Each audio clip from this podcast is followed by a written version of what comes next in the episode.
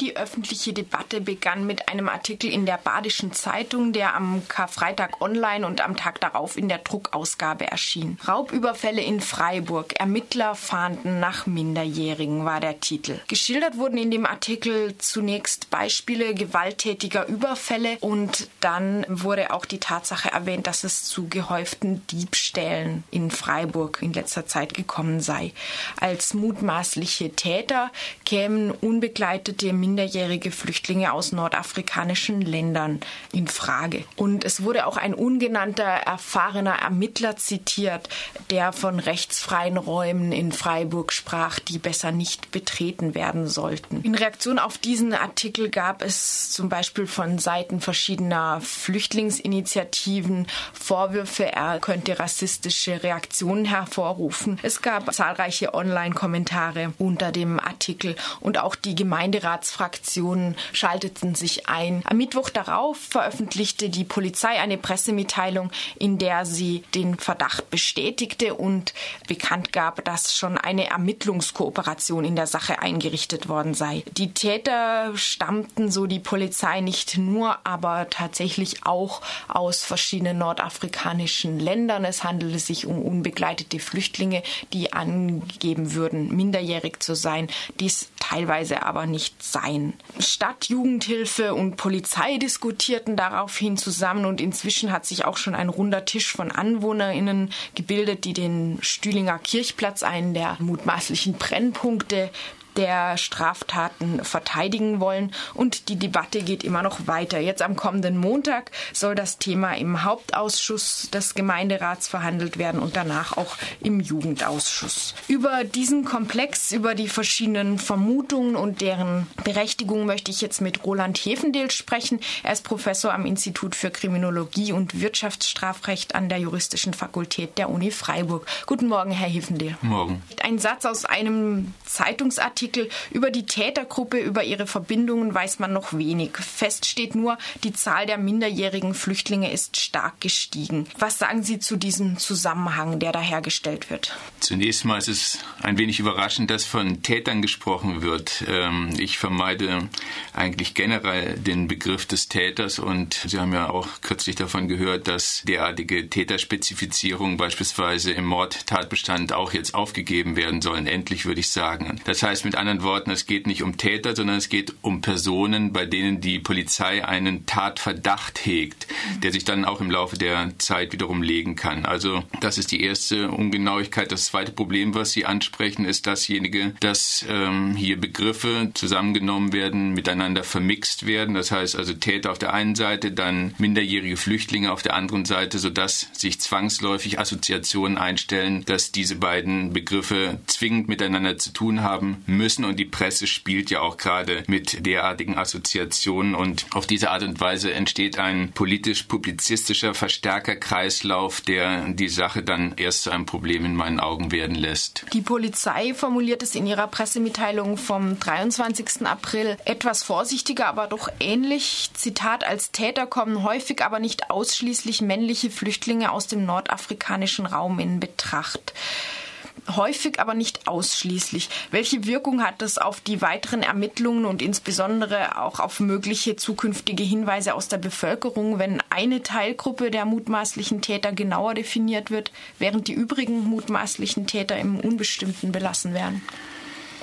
Ist ja klar, also wenn diese Personengruppe besonders hervorgehoben wird, wird man in Zukunft, äh, das kennt man aus vielerlei Untersuchungen, wird man in Zukunft genau auf diese Tätergruppe genau hinschauen und man wird auch Straftaten finden. Und zwar aufgrund des Allgemeinplatzes, dass Delinquenz, also strafbares Verhalten, insbesondere bei Jugendlichen, man spricht davon, dass diese Delinquenz ubiquitär und episodenhaft ist. Das heißt, jeder Jugendliche begeht Straftaten und in aller Regel ebbt das dann im Laufe der Jahre ab. Das heißt also, wenn der Fokus nicht auf diese Personengruppe, die ja nur vage umschrieben wird und in der es natürlich auch Delinquenz gibt, weil sie eben ubiquitär ist. Also wenn man den Fokus nicht auf diese Personengruppe richten würde, sondern auf irgendwelche Jugendliche, die in der Viere zu Hause sind, würde man hier auch die Delinquenz finden. Das heißt also, weil wir eben aus diesem Pool schöpfen können und wenn eben der Verdacht oder der Fokus auf diese Personengruppe gerichtet wird, männliche Jugendliche mit Migrationshintergrund, dann wird auf diese Art und Weise, würde ich sagen, eben das Problem erst konstruiert. Das heißt, wenn sich äh, nun auf diese Meldungen hin bei Medien und Parteien Menschen melden, die von ihren negativen Erfahrungen mit nordafrikanisch aussehenden jungen Männern berichten, hat das nicht unbedingt etwas zu sagen über den Anteil dieser mutmaßlichen Tätergruppe an der Gesamtzahl der Straftaten? Auf keinen Fall. Also wir befinden uns eben, wie ich schon sagte, im Bereich der Verdachtsmitteilungen oder der Verdachtsermittlungen. Wir wissen darum, dass diese Delinquenz bei Jugendlichen vorhanden ist. Sie ist normal. Das heißt also, es wäre nahezu umgekehrt ein pathologischer Fall, wenn wir bei einem Jugendlichen keine Delinquenz feststellen würden. Das heißt, es handelt sich um in Anführungszeichen normale Delinquenz, die Teil der Entwicklung ist. Und auf diese Art und Weise sollten wir eben diese Skandalisierung nicht mitmachen. Wenn auch von gravierenden Delikten wie Raubtaten beispielsweise gesprochen wird, muss man auch empirische Untersuchungen heranziehen, die besagen, dass der Raub zwar technisch ein sogenannter Verbrechenstatbestand ist, aber in aller Regel handelt es sich um das Abziehen von Jacken oder Smartphones und so weiter. Das heißt also, der Unrechtsgehalt hält sich auch noch in Grenzen. Das heißt also, wir können hier nicht von Kapitalverbrechen sprechen, sondern es ist technisch ein Raub, der aber eben immer an der Grenze zum Diebstahl steht und eben auch Teil dieser von mir beschriebenen ubiquitären Delinquenz ist. Sie haben jetzt gerade schon die unterschiedliche Schwere möglicher Delikte angesprochen. Tatsächlich wurden ja in der Berichterstattung immer wieder auch gewalttätige Raubüberfälle hervorgehoben, bei denen Menschen brutal niedergeschlagen wurden. Gleichzeitig geht es eben dann aber auch um Diebstähle, Raubüberfälle, bei denen, wie Sie eben gesagt haben, Handys oder Geld gestohlen wurden. Und dann wurde jetzt auch noch das Thema des Handels mit harten Drogen ins Gespräch gebracht. Bei den Diebstählen war es wohl, dass die Polizei mehrere mutmaßliche Täter gefasst haben will. Bei den Raubüberfällen hört man das noch nicht. Das heißt nur, dass in diese Richtung, also dieser Tätergruppe ermittelt werde und ähm, der Zusammenhang der Drogendelikte mit dieser Tätergruppe, die nun im Fokus steht, ist noch ganz unklar. Daher nun die Frage, ob diese Anhaltspunkte reichen, um von 20 bis 40 jungen nordafrikanischen Flüchtlingen als einer Tätergruppe zu sprechen und dann gerade auch noch über diese unterschiedlichen Arten von Delikten hinweg. Ja, also in der Tat ist eine Situation entstanden, die insoweit würde ich von Kirchbach zustimmen, in der alles in einen Topf geworfen wird. Also es werden sämtliche Verdachtsfälle oder sämtliche Gerüchte, die in letzter Zeit aufgekommen sind, in einen Topf geworfen.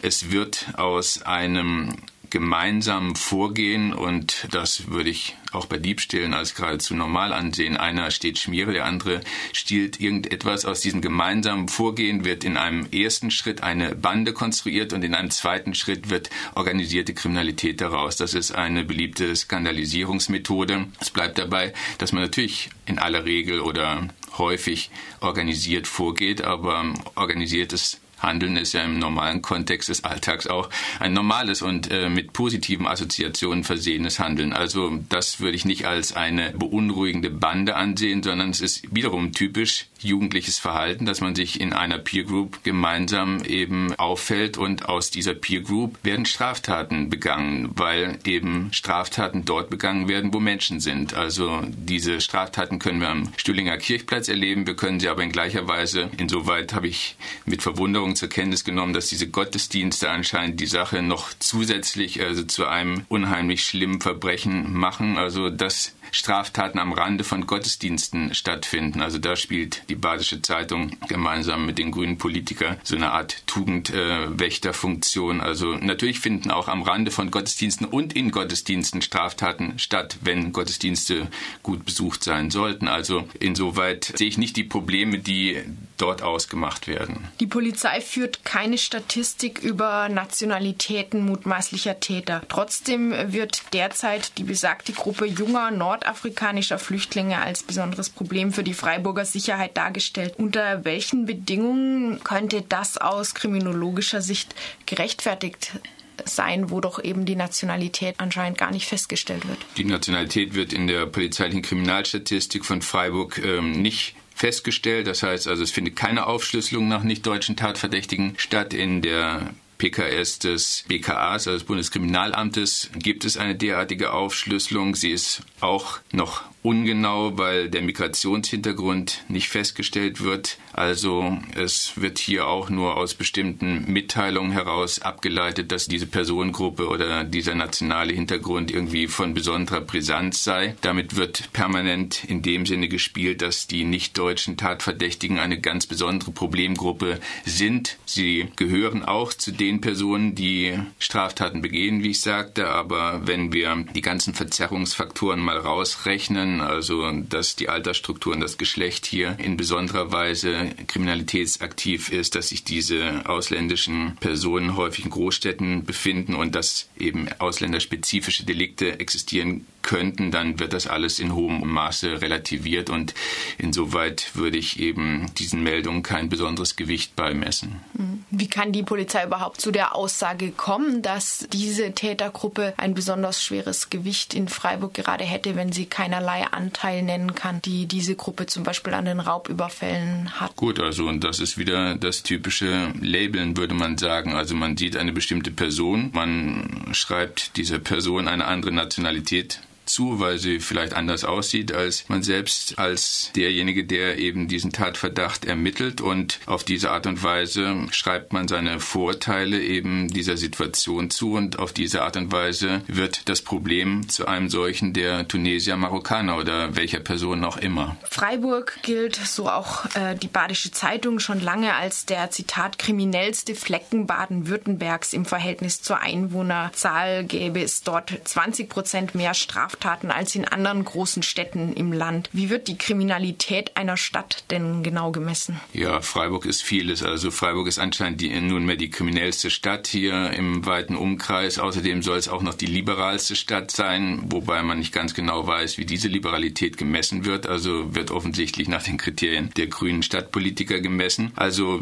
die Kriminalität einer Stadt versucht man dadurch zu messen oder machen die entsprechenden Politiker, indem sie äh, sogenannte Tat verdächtigen Belastungszahlen ermitteln für eine bestimmte Stadt. Man müsste erstens sagen, dass innerhalb von Großstädten natürlich die tatverdächtigen Belastungszahlen größer sind als auf dem Lande oder im Schwarzwald. Erstens. Zweitens geht es einmal mehr um Verdächtige. Das heißt also, wenn eine Stadt und wenn die Polizei besonders aktiv ist, dann wird sie auch besonders viele Straftaten finden. Das heißt also, eine derartige polizeiliche Kriminalstatistik ist nichts anderes als ein Nachweis, wie aktiv die Polizei in letzter Zeit gewesen ist. Also man kann ohne jedes Problem innerhalb von vier Wochen die Tatverdächtigen in schwindelerregende Höhen treiben, wenn man plötzlich also alle fünf Minuten äh, Schwarzfahrer rausfischt oder alle BTM-Delikte als ein typisches Kontrolldelikt jetzt ans Tageslicht zerrt. Also mit anderen Worten kann kann man hieraus nichts ableiten. Von der Polizei wurden sogenannte Problemschwerpunkte oder Brennpunkte ermittelt und da war es so, dass in Tübingen 18 Problemschwerpunkte ermittelt worden sind, in Mannheim und Stuttgart, also doch durchaus Großstädte von etwas größerer Bedeutung als Tübingen, gab es keinerlei Schwerpunkt. Das heißt also, es ist immer eine Definitionsfrage, immer eine solche, die einer Situation zugeschrieben wird und nicht eine solche, die existiert und ermittelt werden muss. Also eine erhöhte Aktivität von ähm, Polizei konstruiert. Problembereiche, zurzeit werden die unter dem Label rechtsfreie Räume oder No-Go-Areas in Freiburg